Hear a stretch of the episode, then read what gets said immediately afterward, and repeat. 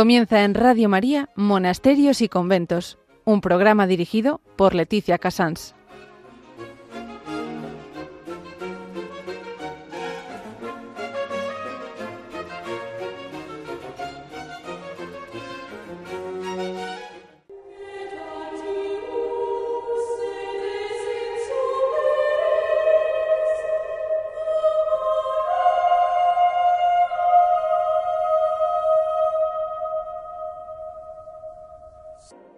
Buenos días a todos nuestros oyentes. Son las 11, las 10 en Canarias. Estamos en Radio María empezamos en directo Monasterios y Conventos.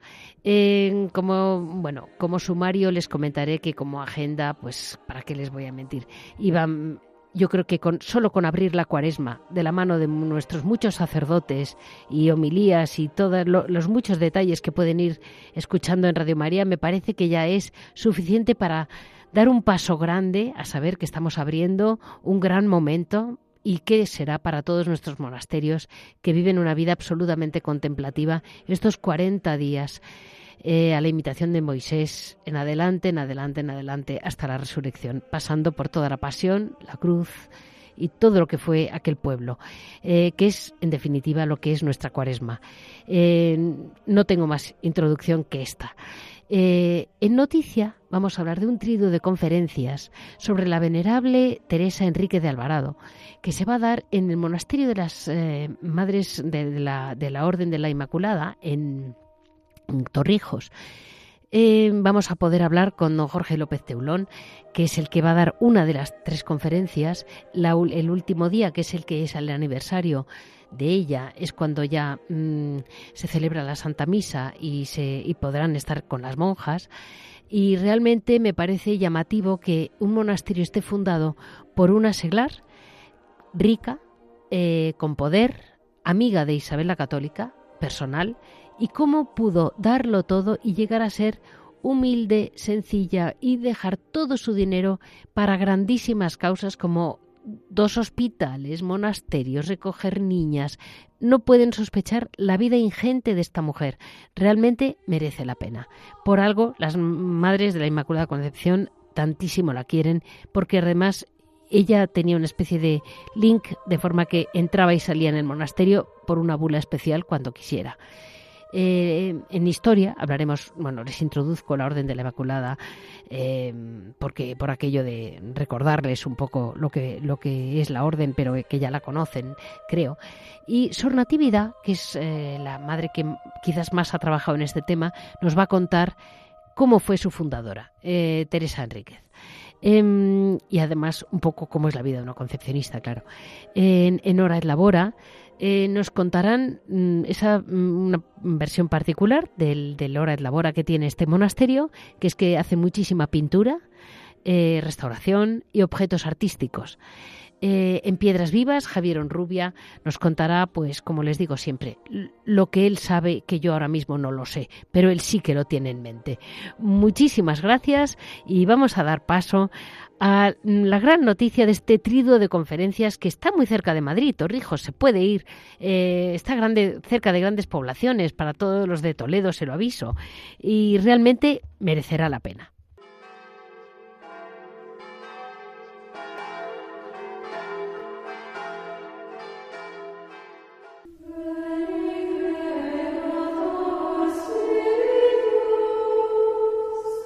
En esta noticia, como les comentaba, vamos a, empezar por introducir un poco todo lo, todo lo que el programa se va a basar, que son estas conferencias, un triduo de conferencias que han organizado las madres concepcionistas de Torrijos. En este 495 aniversario, eh, la, primera conferencia, em, yo creo que realmente tiene muchísimo interés para todos. Son el 1, el 2, el 3 y el 4 de marzo ya es eh, la clausura con la exposición del Santísimo. Tenemos la oportunidad de hablar con don Jorge López Teulón, que nos deja unos minutos. En esta ocasión no vamos a hablar sobre mártires, que es una excepción porque no lleva nada más que 900 causas sobre su espalda, sino que Hoy vamos a hablar de la locura por la Eucaristía que tuvo mm, la venerable Teresa Enríquez. Realmente es una maravilla que en Toledo, tan cerca de donde tantísima gente ha dado la vida, tener la muestra de cómo realmente se puede uno realmente enamorar de la Eucaristía. Eh, don Jorge, su ante todo, muy enhorabuena por, por porque realmente su trabajo es ímprobo y tiene usted encuentra usted tiempo hasta para hablar mm, de las venerables de su comarca y de su mm, diócesis que no son pocas. Tenga cuidado, ¿eh? que como le empiecen a atacar ya, ya no le da la vida. Eh, la venerable Teresa Enrique de Alvarado a quien el Papa mm, Julio II llamó la loca de la Eucaristía, la loca del sacramento era en aquel momento. Dígame, ¿quién fue realmente? ¿Cuál fue su peso en la Iglesia? Bueno, pues nos encontramos con una figura destacadísima de ese momento y bueno, pues a lo mejor lo podemos resumir con que era amiga de Isabel la Católica, que eso ya pues es un, en, el carnet de identidad ya, ya es muchísimo, ¿no? Hay que situarse en el año 1450, que es cuando nace en Medina de Río Seco, y el 4 de marzo, que por eso estas, estas fiestas, en el programa, que bueno, nuestros oyentes no pueden verlo no físicamente, pero en el programa empieza diciendo que es porque vamos a celebrar un congreso diocesano eucarístico que además se celebró hace mucho y, sí que vamos a hablar de mártires, porque ahí estaba el Beato Oliverio González Nombela, que era el párroco de Torrijos, y, estará trabajando en esas fiestas, que no son las anteriores, ¿no? No hace 100 años, ¿no? Pero ahora con motivo de este congreso diocesano, pues volvemos a Torrijos, y, y se hace primero estas fiestas, estas conferencias, porque el 4 de marzo es cuando ella muere, ¿no? Entonces es, como has dicho, 1, 2 y 3 las conferencias y el 4 de marzo va a presidir eh, pues las autoridades de nuestra diócesis y va a ir al señor arzobispo, pero, pero estamos viendo a ver que, que al final mm, como tiene la agenda siempre tan tan complicada, ¿no? Pero sí que pues las religiosas están pues muy ilusionadas con esta fiesta que se va a celebrar, donde va a presidir eh, el vicario de vida consagrada y obispo vicario de la, de la diócesis, el don, don, Raúl Muelas, ¿no? Por eso terminan el 4, parece, ahora en plena cuaresma, ¿no? Parece un poco así, ¿no? Pero el motivo es que muere el 4 de marzo, ¿no? Pues era hija del almirante de Castilla, de Alonso II Enríquez, se casará con Gutiérrez de Cárdena, que por eso uno de los cuadros de, que se conservan de La Loca del Sacramento de Doña Teresa Enríquez es presentando Gutiérrez de Cárdena a, Fernando, al que va a ser el esposo de, Isabel de Isabel la Católica, ¿no? Lo los que serán los reyes católicos, ¿no? Y por lo que nos interesa a nosotros, pues será una mujer que una vez quede viuda, aunque lo hace también antes, pues se dedicará pues a servir a la Iglesia, pues con hospitales, con caridad, pero eso destaca sobre todo porque va a ser la pionera en la devoción al Santísimo Sacramento, ¿no? Bueno, entonces no se utilizaba la palabra Eucaristía efectivamente y por eso es la loca del sacramento, que como bien decía, pues eh, se lo pone el Papa Julio II y, el, y, el, y, el, título, por decirlo así, el elogio que le hace en una de las cartas es loca del sacramento y embragada de, y embriagada del vino celestial, embriagada del vino de la Eucaristía, ¿no? pues cuando eh, se da todo el, lío de los protestantes en Europa, pues ella ve la necesidad de impulsar el culto eucarístico. Había oído ya que en Italia comenzaban las populares cofradías del Santísimo Sacramento, a las que ella misma envía ornamentos, por eso no, no le paraba nada, ¿no? La, la, economía pingüe que tenía, pues le favorecía el poder hacer todo eso, ¿no? O sea que antes que provea para nuestra nación y para Torrijos y para Toledo, pues ella ya había colaborado con estas cofradías en Italia, ¿no? Y impulsará aquí en nuestra archidiócesis lo que conocemos como las primeras cofradías y hermandades de devoción al Santísimo Sacramento en España, en Torrijos, es que, en, en Toledo. Le quería comentar, es impresionante que la primera cofradía empiece por una mujer que era seglar, eh, muy profundamente religiosa, está claro, enamorada del Señor, que es aquí la clave de toda la película. y mm, cómo eh, me, emociona saber que siendo ella la que promueve la primera cofradía al Santísimo que hay mm, fuera de Italia, que fue la primera, la de Torrijos, y cómo luego se va extendiendo por Europa. Y ese, ese fuego del amor eh, a la Eucaristía, ¿no cree usted que es que también trajo muchos mártires que han durado siglos eh, enamorados del sacramento? Así es. Eh, luego en Lieja, como recuerdan nuestros oyentes, comenzarán las procesiones del Santísimo. Ya hay un episodio anterior con Santa Clara, cuando sale con la custodia a enfrentarse a, a los moros que quieren asaltar el convento, ¿no? Entonces, es verdad que, que poco a poco eh, se va viendo como esa necesidad, pues ya recordamos que el Santísimo se guardaba en las sacristías, hay unas palomas que hacían como de sagrario, en donde dentro se daban huecas y dentro se metía el Santísimo, ¿no?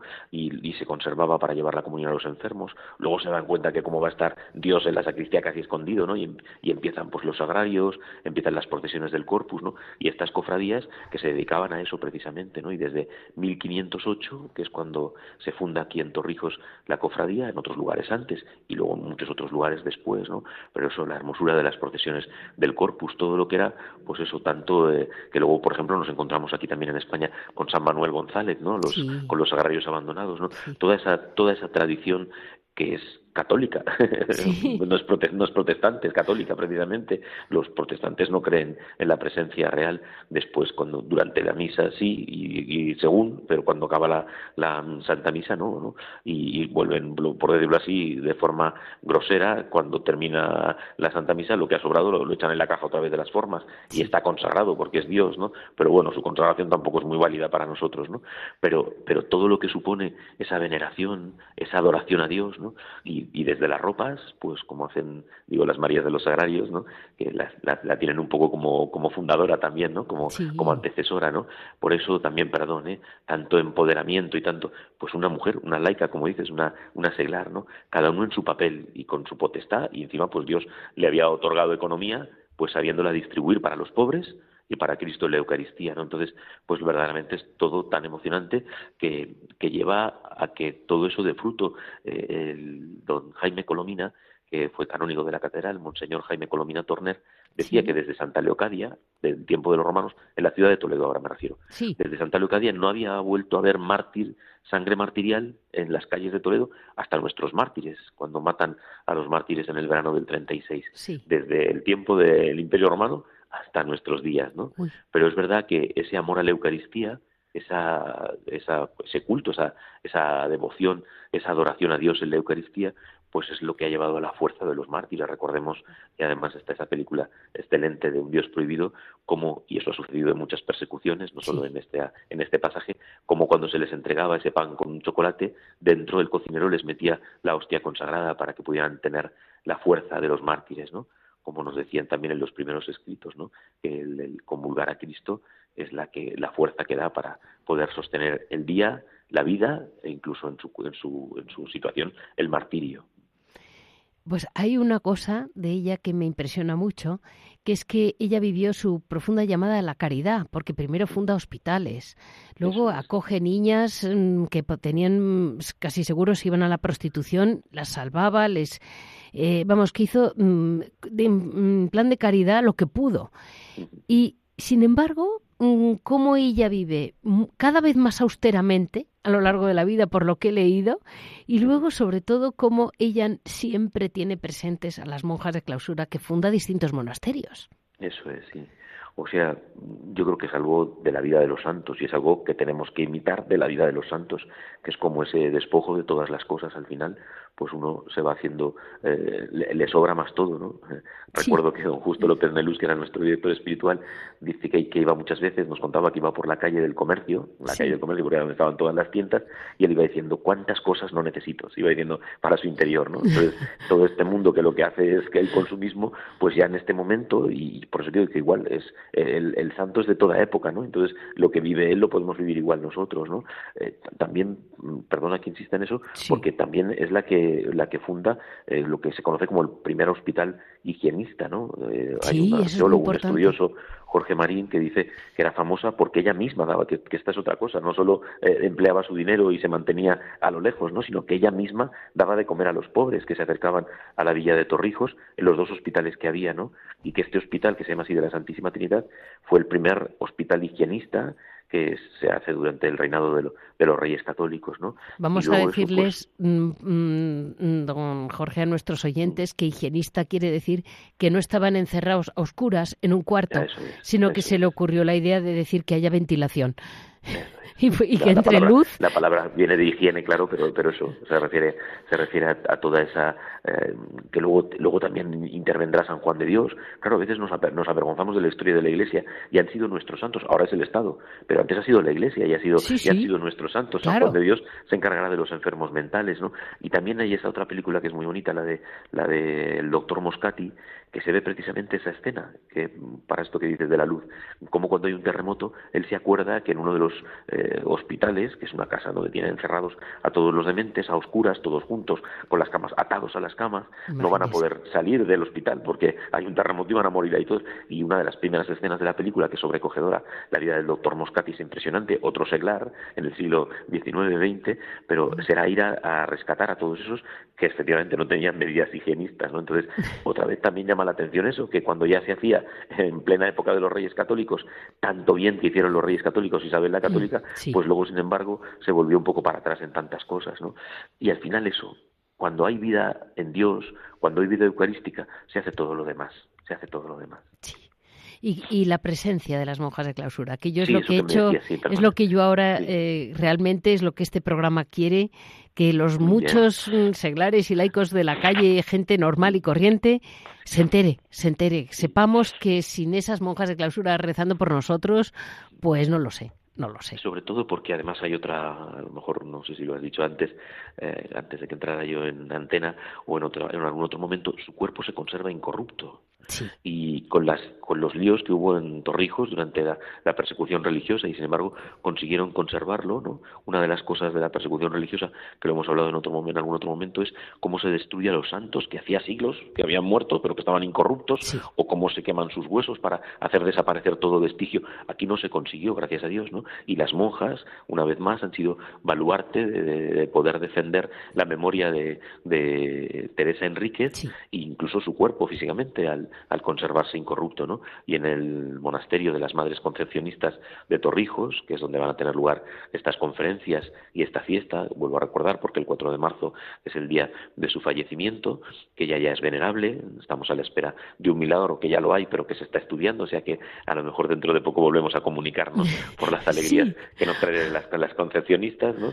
Pero bueno, hasta ahora ya ha sido declarada por el Papa Francisco venerable, ¿no? Y eso, pues son ellas las que custodian su cuerpo las que cuando pues, van los peregrinos pues permiten que se pueda visitar y venerar su cuerpo y celebrar pues la Eucaristía o rezar el rosario o bueno los actos que hay como ahora eh, que ellas mismas son las que han preparado estas conferencias siempre para que se pueda tener presente la historia, la vida y la santidad de Teresa Enríquez. Pues muchísimas gracias, don Jorge, y que sigamos muy unidos a nuestras concepcionistas, que realmente es una orden tan española, nacida en Toledo, de la mano de doña Beatriz de Silva, perdón, de la vener Santa Beatriz de Silva. Es que la, he leído tanto que me sale doña Beatriz, pero no. Y ha hecho tanto y realmente es tan increíble el que se adelantaran, se anticipara directamente a toda la Inmaculada, que lo viera clarísimo y, y lo que el Señor les ha dado de místicas. Parece que dicen, es un regalo y digo, claro que es un regalo. Eh, por supuesto que es un regalo que Dios ha querido porque ha querido, para eso es Dios. claro que sí. Y, es una orden maravillosa nacida en Toledo. Pues muchísimas gracias, don Jorge. Mm, hemos tenido la oportunidad, se lo comento a todos nuestros oyentes, de hablar con don Jorge López Teulón, que realmente está haciendo un trabajo ímprobo de recopilación y de estudio y realmente de guardar para la memoria de la Iglesia y archivar, cosa que si no lo hace uno, pues, pues, pues no lo hace nadie, eh, de nuestros mártires que tantísima veneración merecen. ¿Verdad que sí, don Jorge? Claro que sí. Muchísimas gracias. A usted. Buen día.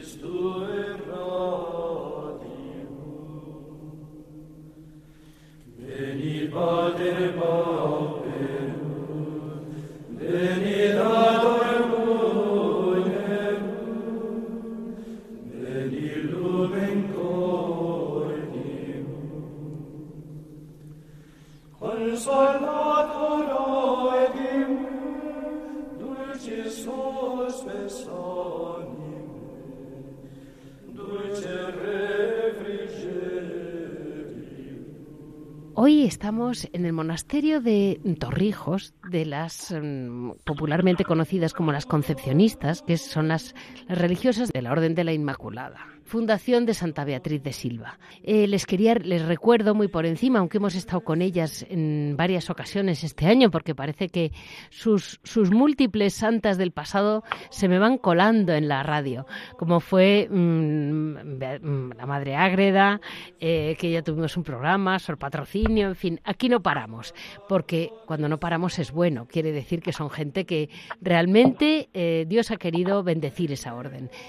Eh, Santa Beatriz de Silva era mm, de, contemporánea de, Isabel la Católica, de la corte de Isabel la Católica, y ella lo que mm, tuvo muy claro fue cuando funda la, orden de la, de la orden de la visita de la, orden de la Inmaculada. Eh, ella tuvo muy claro que la Inmaculada Concepción estaba, era muy importante realzarla. Esto no tiene nada que ver ni con los protestantes ni sin protestantes. Ella lo llevó en el corazón y habló de ella y la puso por encima de todo. España se adelantó 300 años a, que fuera un dogma. Al final la Iglesia lo aceptó como dogma eh, y realmente todos esos cuadros de Murillo con los mantos azules, toda esa, esa veneración y esa mm, que ha habido en España a la Inmaculada, que nos ha llevado a tantos rincones del mundo, que nos ha hecho un pueblo tan misionero, pues las contemplativas que respaldaban todo eso eran mm, las monjas concepcionistas.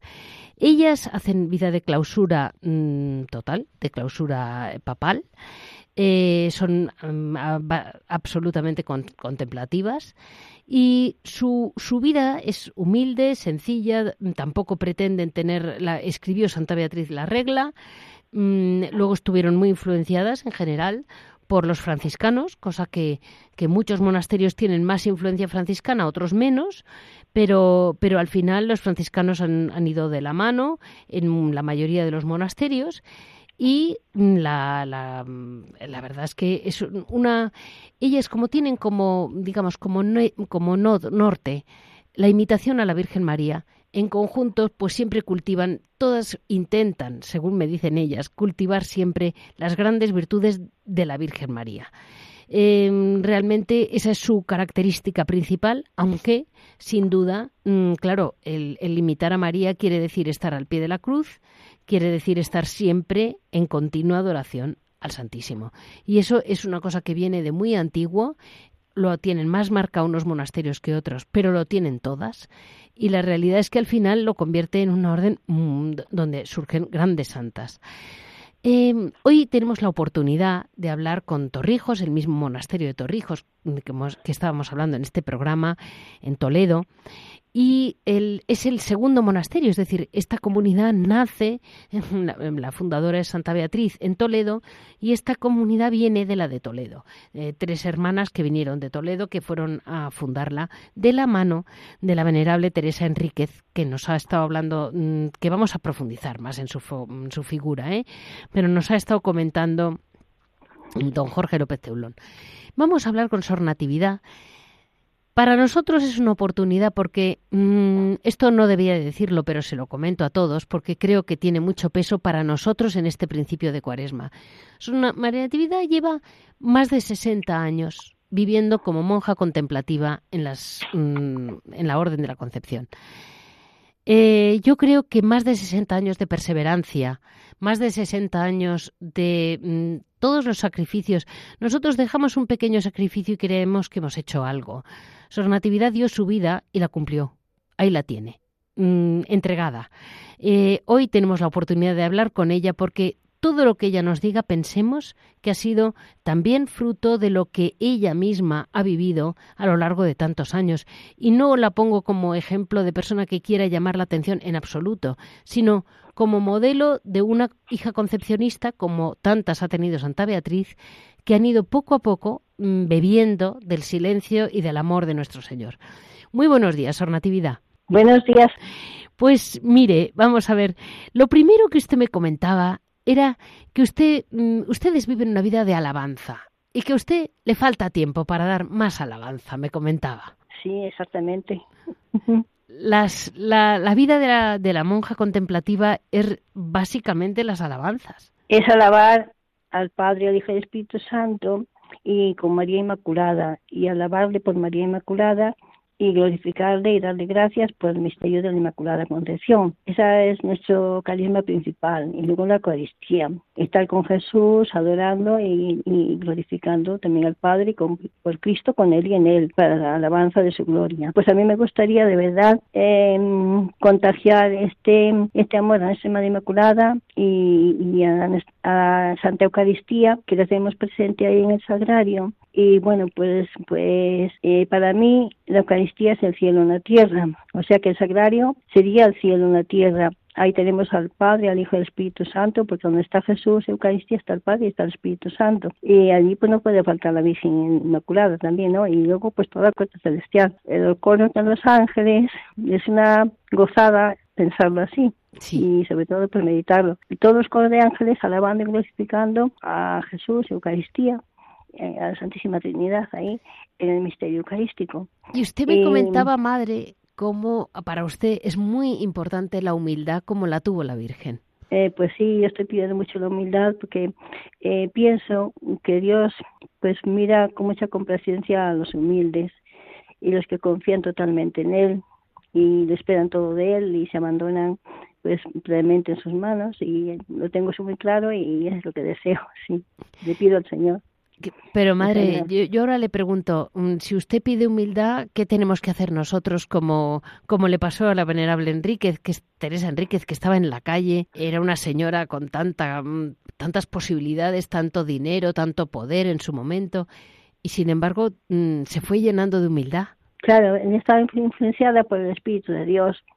Eh, tiene que llenarnos pues ese Espíritu del Señor que que, que, que se complacen los humildes, ¿no?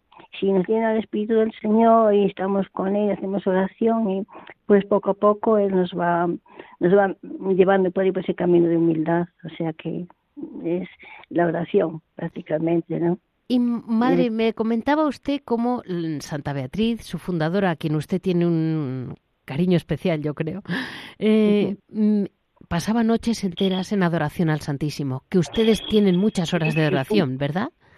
Sí, tenemos pues por la mañana, bueno, si contamos la oración mental, mm, eso es una hora por la mañana y otra por la tarde, pero si, mm, si contamos todo lo que es el rezo de la liturgia, la alabanza y, el rosario y todo ello, pues bueno, ahí supone ya unas cinco o seis horas al día, mucho sí, pero bien, esa es vocación. Y Santa Beatriz pasó muchas noches, me decía, en adoración. Sí, lo dicen los testigos de, del proceso de canonización, o sea, los testigos que están bien informados, ¿no? Sí. Y bueno, pues ese ejemplo queremos seguir también en los concepcionistas, aunque no estemos toda la noche, porque por deseo sí que sería, pero bueno, pues hay que, em, bueno, hay que hacer otras cosas y sobre todo por la obediencia, ¿sabes? Por supuesto. En el monasterio por la obediencia es lo, principal. ¿Qué más humildad que esa, madre? ¿Qué más humildad que esa? Y, y usted me decía que el monasterio de la Concepción tiene como fundadora, que esto es muy, mm, es muy bueno, es, peculiar, no es lo corriente. Está fundado por la venerable mm, Teresa Enríquez de Alvarado. Esto, ella era una seglar, que trae, ¿verdad?, a la orden allí y, y, se enamora, yo creo, debió, mm, eh, me dijo usted que fundó otros monasterios además. Sí, sí, fundó en Almería, ella junto con su marido, que están, viven allí, pues también las concepcionistas, fundó en Maqueda, aquí cerca de Torrijos, pero ese ya se extinguió en Talavera también. Luego, mm, pues como entraba muchas vocaciones, también ayudó, o sea que también fue una fundación de Torrijos para la Latina, para Madrid. Sí, es verdad. Sí. O sea, que les de la calle Toledo, de Madrid, nada menos. Exactamente. Sí, sí, sí. Ahí se fueron de Torrijos tres o cuatro mm, hermanas a fundar allí, monjas.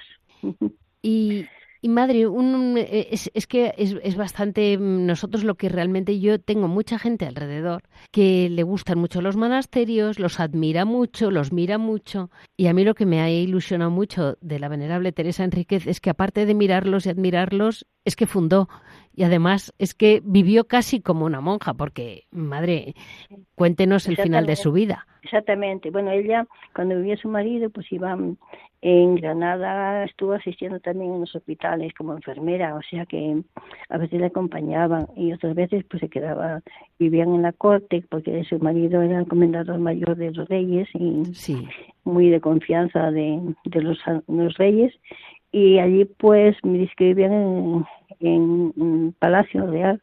Isabel la Católica tenía muchísima confianza con Teresa Enrique, la veía tan piadosa, tan, tan, tan prudente, sí. bueno, algo especial que tenía, ¿no? Sí. Y eso pues, pues mm, da mucha confianza a Isabel la Católica el, el platicar con ella, confiar y consultarle, o sea, cosas así. Eh, bueno, mm, Teresa que nació en, se dicen que en Valladolid. Eh, es que ella cuando mm, de pequeñita murió su madre y quedó huérfana. Entonces la acogió mm, la abuela, que la abuela paterna. Sí. Y la abuela paterna era, pues ya dicen que era una santa, porque tenía mucho mucha devoción a la Eucaristía y a los pobres. Y Teresa ya desde pequeñina pues fue viendo y, y mm, recibiendo pues esas eh, esos ejemplos de su abuela y se ve que ahí sí que calcó su, su vida espiritual en, los ejemplos de su abuela y que lo, ella lo que practicó luego en Torrijos ya cuando su marido quedó se murió en Alto de Henares que quedó ella viuda pues entonces ella desplegó toda su caridad, su bueno. Bueno, pero esto es un espaldarazo a las abuelas de España, que hay muchas. Pues sí, pues mira. Luchando por transmitir la fe. Exactamente. Mira, las abuelas pueden hacer muchísimo con los nietos. Yo a mi hermana se lo digo también. Que, que les diga a los a los nietos, pues, bueno, porque los padres no trabajan, no tienen tiempo, no sé, ya tampoco tienen esa piedad que tienen las abuelas, ¿no? Ya lo veo, ya desde tiempos de Teresa Enríquez. exactamente.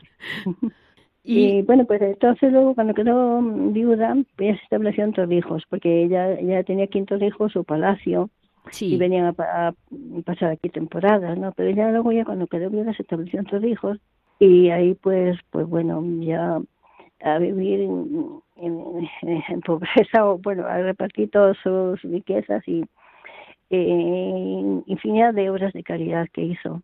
Entre mm, los dos hospitales. Hospitales y la cofradía. y la cofradía del Santísimo Sacramento, que, mm, que ella, mm, bueno, pues pidió al Papa Julio II y le pedía bulas para, para instituir en España en distintos sitios que le pedían, pero la primera entre hijos, la Chicofradía del Santísimo Sacramento, está muy pujante todavía, o sea que, que lo llevan todo muy bien, es una maravilla. Sí, y hay otras cofradías de España que también procedían de, ella, hay una en Jaén también muy, muy floreciente. Em, entonces, pues ella, mm, no sé cómo sacaba tanto tiempo para estar con el Señor, para atender a los pobres. De verdad que, em, y luego pues pasaba rato, días, oración, o sea, haciendo oración con las monjas. Tenía privilegio de pasar al monasterio. Ah, vale. O sea, que estuvo muy vinculada con ustedes, además. Mucho, mucho, mucho, o sea, que totalmente. O sea, que ustedes la llaman fundado, bueno, fundadora del monasterio, pero con razón, vamos. Sí, sí, es fundadora del monasterio porque ellos donaron pues el palacio. Y, en principio, cuando vinieron las concepcionistas de Toledo, eh, ellos sabían de tres mm, eh, beatas que habían en Ocaña y las trajeron para concepcionistas, o sea que y entonces las puso en una casita que llamaban con una ermita de Santa Catalina, hasta que pasaron al monasterio que como eh, o sea, al, palacio de primero, Pedro I, que ahí fue donde mm, y lo adquirieron eh, Teresa y su marido para su hijo, que se tuvo un accidente y se mató, o sea que en las caballerías de entonces, en las bodas de, del hijo de los reyes católicos.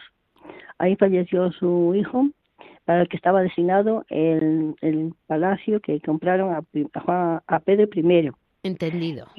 sí, y como eso es madruga, pues ya luego pasó de la ermita y de esa casita esa que tenía ahí a las afueras, las, la, pasaron a, al palacio, o sea, lo adaptaría como fuera y puso la Claro, o sea, como el palacio no le servía para lo que su fin, que era el, su hijo, pues se, lo regaló, lo convirtió en convento. a las monjas, sí, sí. Y eso así pues se inició. O sea que directamente ella trajo de Toledo aquí a las monjas, a todos hijos, eh, es el segundo de la orden, como has dicho en principio. Y Muy bien, sí. Madre, eh, ella eh, tiene el- su cuerpo incorrupto, lo tienen ustedes. Y cuénteme, sí. ¿cómo se descubre? Porque ella no fue enterrada mm, de un modo muy particular, que es como ella pidió. Sí, ella, bueno, fue enterrada en principio como con toda pompa, ¿no? O sea que mm, no lo quería ella, pero, pero bueno. Pero dejó escrito una nota en que decía que una vez que haya mm, ya pasado su funeral y eso, que en secreto la, la llevaran a un sitio escondido donde no pudiera encontrarse su cuerpo nunca, o sea que lo pidió ella y a, a algunos de su confianza pues pues hicieron o sea que lo, lo cumplieron no Bien. y claro pues no se encontraba su cuerpo había una descendiente que quería mm, saber de, de- de su tumba y eso y, se y por más que y no había mm, o sea que no imposible no encontrar. Y un día había fundado ella un convento de frailes en Torrijos también franciscanos. Y bueno pues estaban y estaban muy necesitados y como entonces se guardaba el dinero en ollas y en, Sí. en- no sé dónde pues, en, los, en los suelos en los terrenos o en bueno ese era estaba en la pared entonces en las paredes se conocía lo escondía y ese fraile buscaba eh, o sea, necesitaba mm, para arreglar el el convento, el monasterio, necesitaba pues, ayuda. Y, y un día, pues así buscando, pues, vio que entraba una, un poquito de un rayo como de luz, o sea, algo, o sea, algo, algo de claridad. Y empezó a picar, a picar allí, y ahí, ahí descubrió el, el cuerpo incorrupto de Teresa Enrique. O sea, que fue un fraile el que lo encontró buscando dinero. es que realmente es muy peculiar la historia, ¿eh? Cuando lo abren, eh, fue en 1922, o sea, principios de este siglo XX. Y desde entonces se la dieron, la tienen ustedes, Bueno, ¿no? no, desde entonces ella estaba allí en el, en el frailes, con los frailes. O sea que tenía- Entendido. Sí, pero mm, cuando venían los napolitanos, los franceses arrasando todo, que venían pues, y más que nada iban a los, a los frailes, ¿no? Sí, Y ellos peligraban, su monasterio peligraba mucho, entonces no pasaron a las monjas, al convento. Y desde entonces, sí, entonces la tenemos en el monasterio hasta hoy, gracias a Dios. Y bueno, pues aquí se ha trabajado mucho. A una hermana que ya falleció el año pasado, ha trabajado lo indecible por recoger toda documentación tan antigua, ¿no? O sea Muy que bien. todo que- y, estamos mm, con el proceso muy adelantado porque ya el Papa ha declarado venerable, preparando sus virtudes heroicas y gracias a esta hermana que que, que, que tenía un empeño, una, una ilusión de interés en que mm, en el proceso, o sea que mm, llevar el proceso adelante y no lo ha visto y bueno, esperemos que pronto no tarde la beatificación porque están en Roma estudiando el posible milagro. Y una vez que la aprueben, pues ya estaría la beatificación. Sor Natividad, lo que, lo que mm, Teresa ha dejado muy marcado dentro, la venerable Teresa, perdón, ha dejado muy marcado en el, en el, en el carisma, en la vida del monasterio, es una inmensa adoración al Santísimo y a la Eucaristía, ¿verdad? Sí, exactamente, sí, sí. Sea, eso es un sello que tienen ustedes como un poco Sí. más fuerte de lo habitual. Exactamente, más que nosotros como monasterio, sí.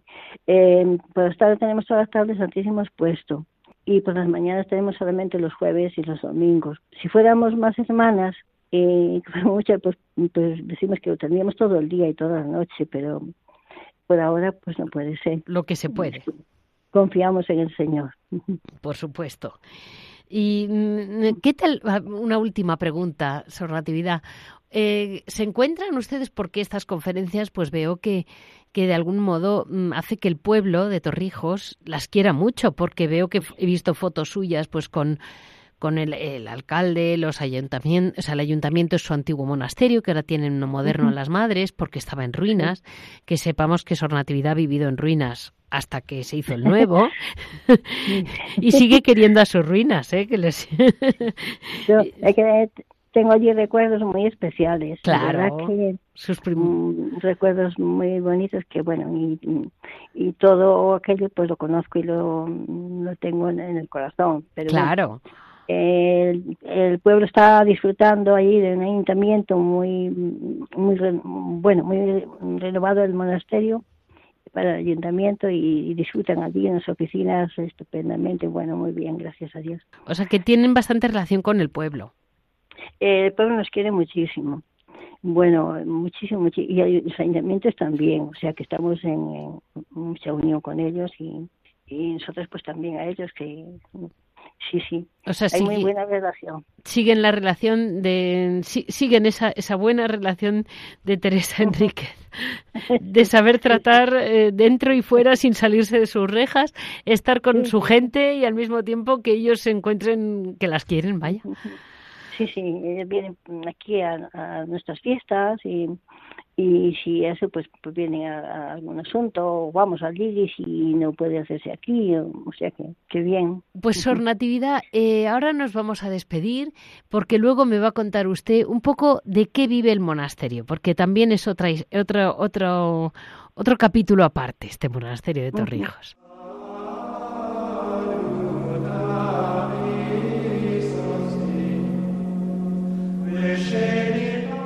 Mm, en esta sección de Hora et Labora eh, vamos a, saber de qué vive el monasterio de, Torrijos.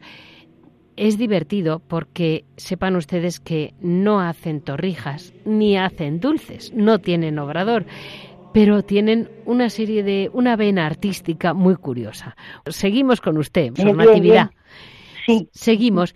Usted me comentaba que habían tenido a la Madre Inmaculada, eh, que entró muy jovencita y que desde muy jovencita, no me, creo que fue la priora quien le vio un don especial para la pintura. Y bueno, la, priora, la madre abadesa le descubrió que tenía ella unas actitudes muy especiales para la pintura. Eh, la iba observando porque la, mm, la hermana, la jovencita, sí. eh, ya en su casa su madre pues dibujaba mm, me dibujaba muy, muy, bien su madre y ella fue aprendiendo a hacer palomitas, muñequitos y cosas y ella venía muy un poco así pues un, poco adelantada en el dibujo pero vale.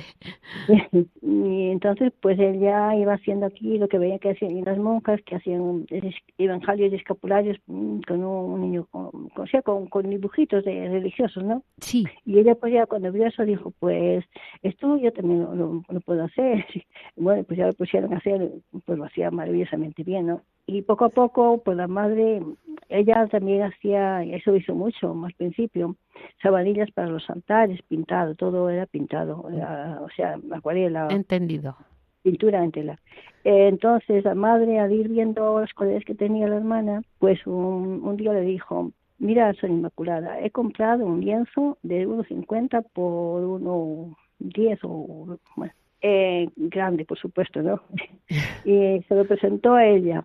Y dice, mira, quiero que pintes aquí la Inmaculada Concepción para ponerla en el refectorio.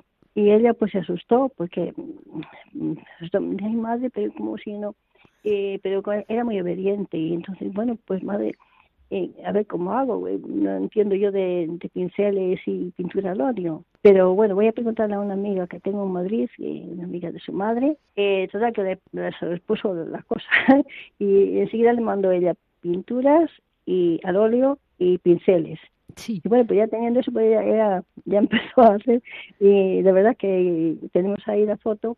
Lo que pasa que luego el cuadro es sí, aprovechó el lienzo para pintar ya, cuando sabía bien pintar bien, una Inmaculada de Murillo, mm, ese que está con las manos juntas mirando así para arriba, o sea, que ya borró lo que había hecho y, o sea, que lo tapó. Sí, sí. Pero tenemos, tenemos alguna foto. Y, y a partir de ahí, lo que es dejar una, una escuela, ¿no? En una... Bueno, sí, ella se enteró, sí, ella se enteró de que había por correspondencia un curso de Parramón, que era muy, un señor de Barcelona, bueno, un curso muy, muy preparado, ¿no? Y pues él se lo escribieron al curso ese y ella en casa pues hacía, era todo por correspondencia, lo hacía todo exacto como como le, el profesor le mandaba, ¿no?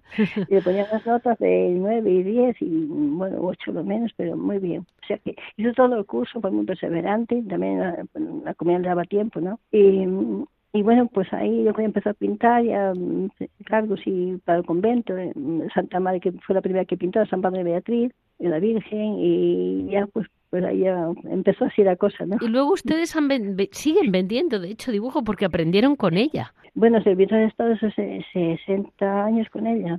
Sí.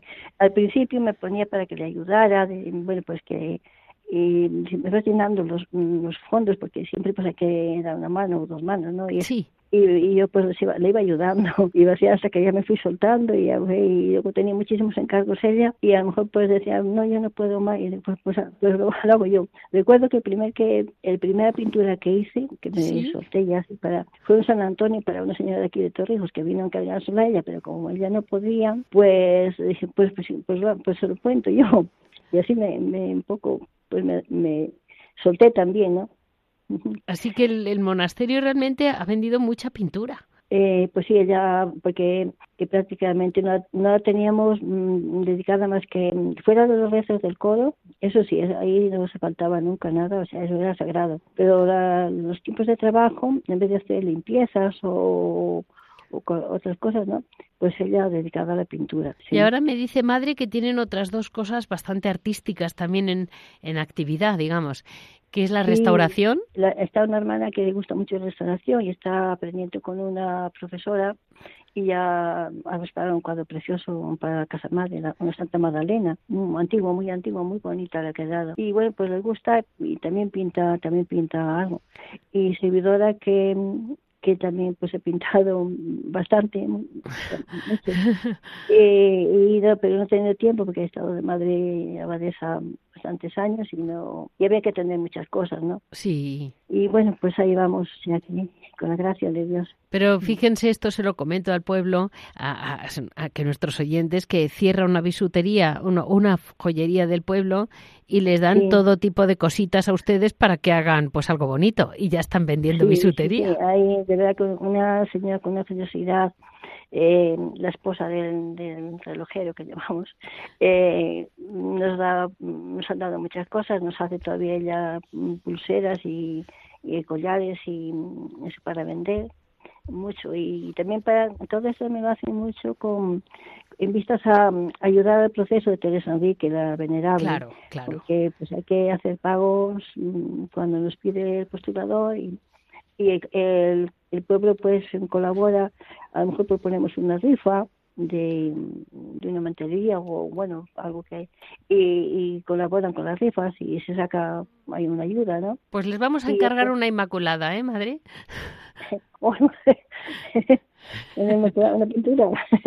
Mm, bueno, yo ya soy mayor, pero me gusta mucho la pintura. A mí me ha ayudado muchísimo a estar en la presencia de Dios, hasta en, pues en la oración, recomiendo mucho. La verdad que la pintura ayuda mucho a estar en la presencia de Dios, en oración, y, ayuda mucho. A mí me, y, a, y a la Madre Inmaculada también.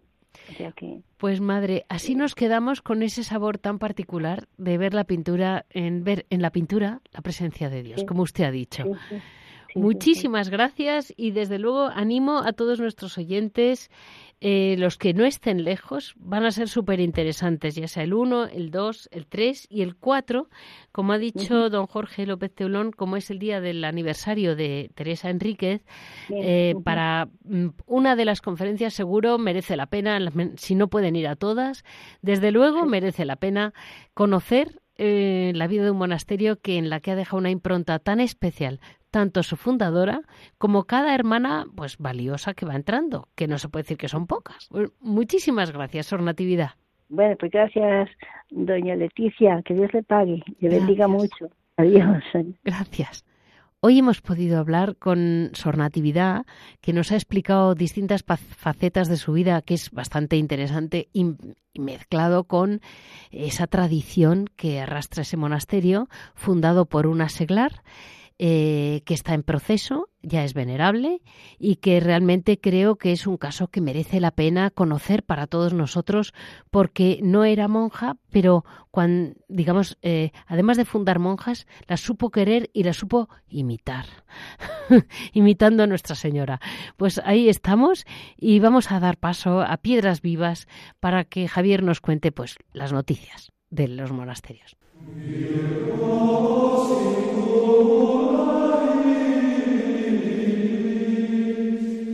Empezamos hoy Piedras Vivas de la mano de mm, Javier Onrubia, que siempre nos sabe mm, traer alguna noticia nueva o alguna situación nueva. Muy buenos días, Javier. Buenos días, ¿qué tal?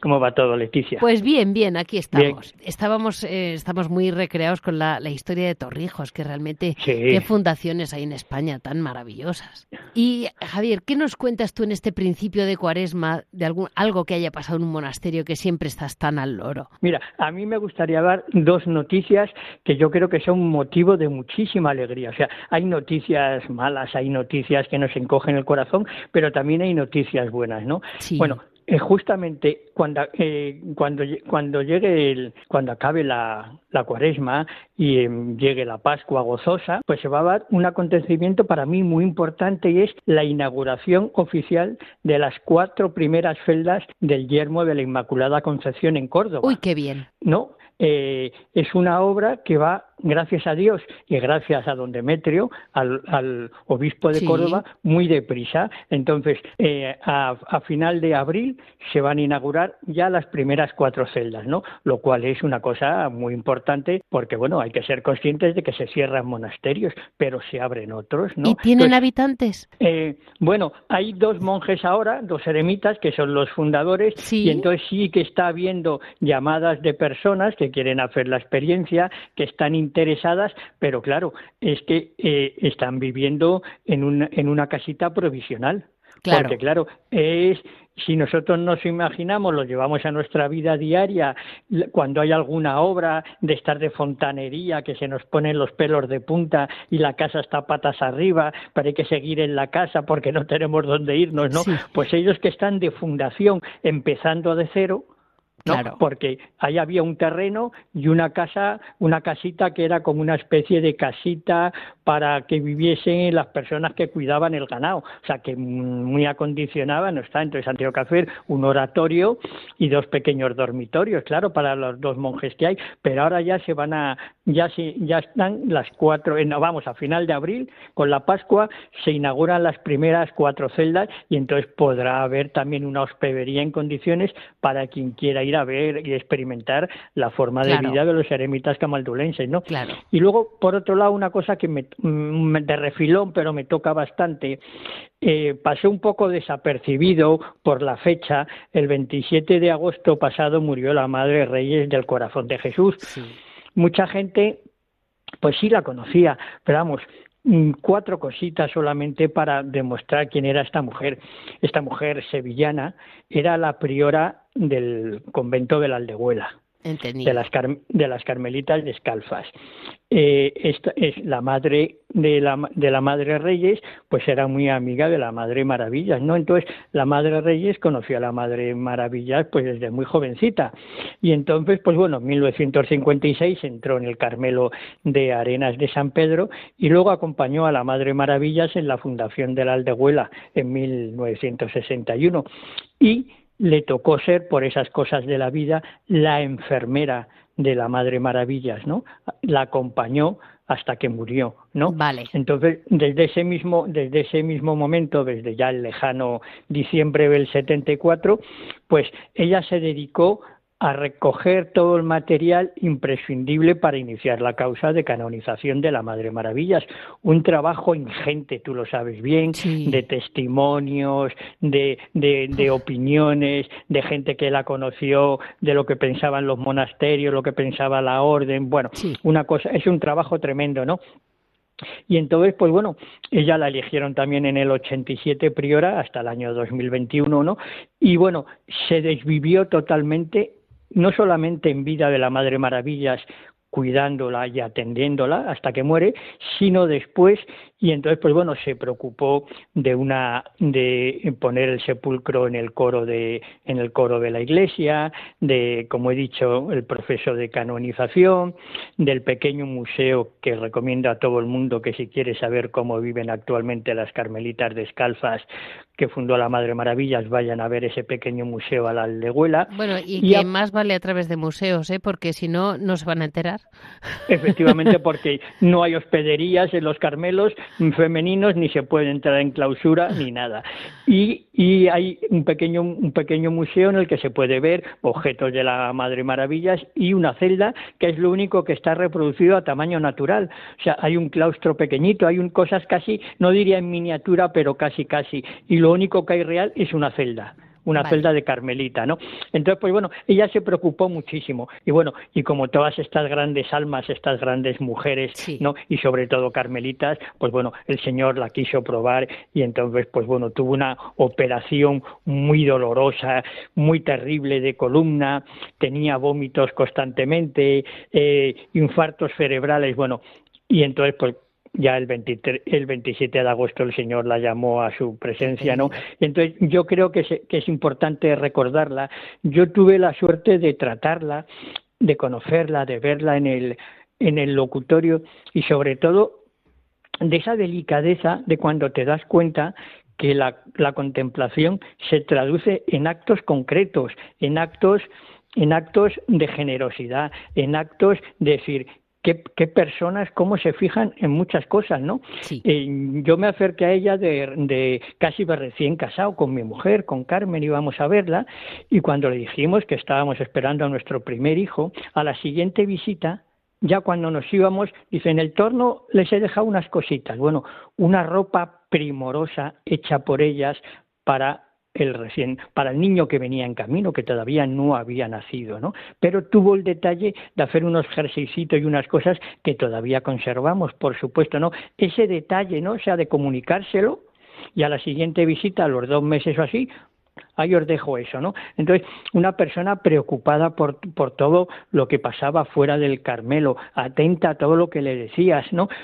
Esa gente que tienes la suerte de conocer, y ahora que la actual priora de la de la Aldehuela, la, la Madre Lourdes del Corazón de Jesús, ha escrito lo que se llama la Carta de Edificación, lo hemos dicho muchas veces, pero no importa repetirlo, cuando muere una carmelita descalza, la priora escribe al resto de monasterios lo que se llama Carta de Edificación, que es contando la vida de la monja que ha muerto, ¿no? Entonces, es, eh, tiene 62, 62 páginas, es bastante extensa y entonces hay detalles de, de, la vida y ves cómo el Señor te va llevando de la mano, cómo esta niña que conoce a la Madre Maravillas acaba acompañándola en sus últimos momentos en la celda de la aldehuela, ¿no? Creo que es un, es un buen punto final hoy al Ahí nos quedamos porque realmente el, el, acompañar a un santo acaba mm, contagiándose. Efectivamente, efectivamente. Muchísimas gracias, Javier. Así vamos a terminar. Hoy hemos tenido, como siempre, mm, esas pinceladas últimas con Javier Onrubia y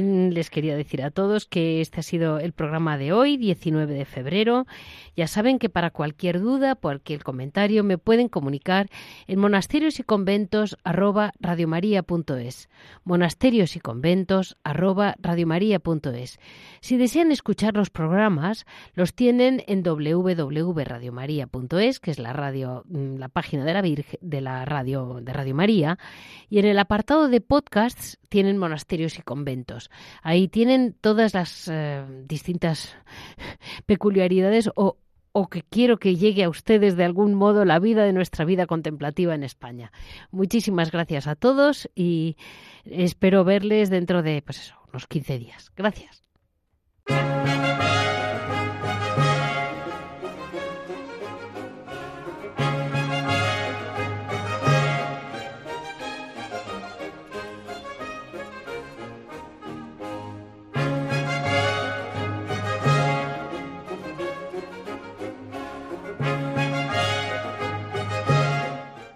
Han escuchado Monasterios y Conventos, un programa dirigido por Leticia Casans.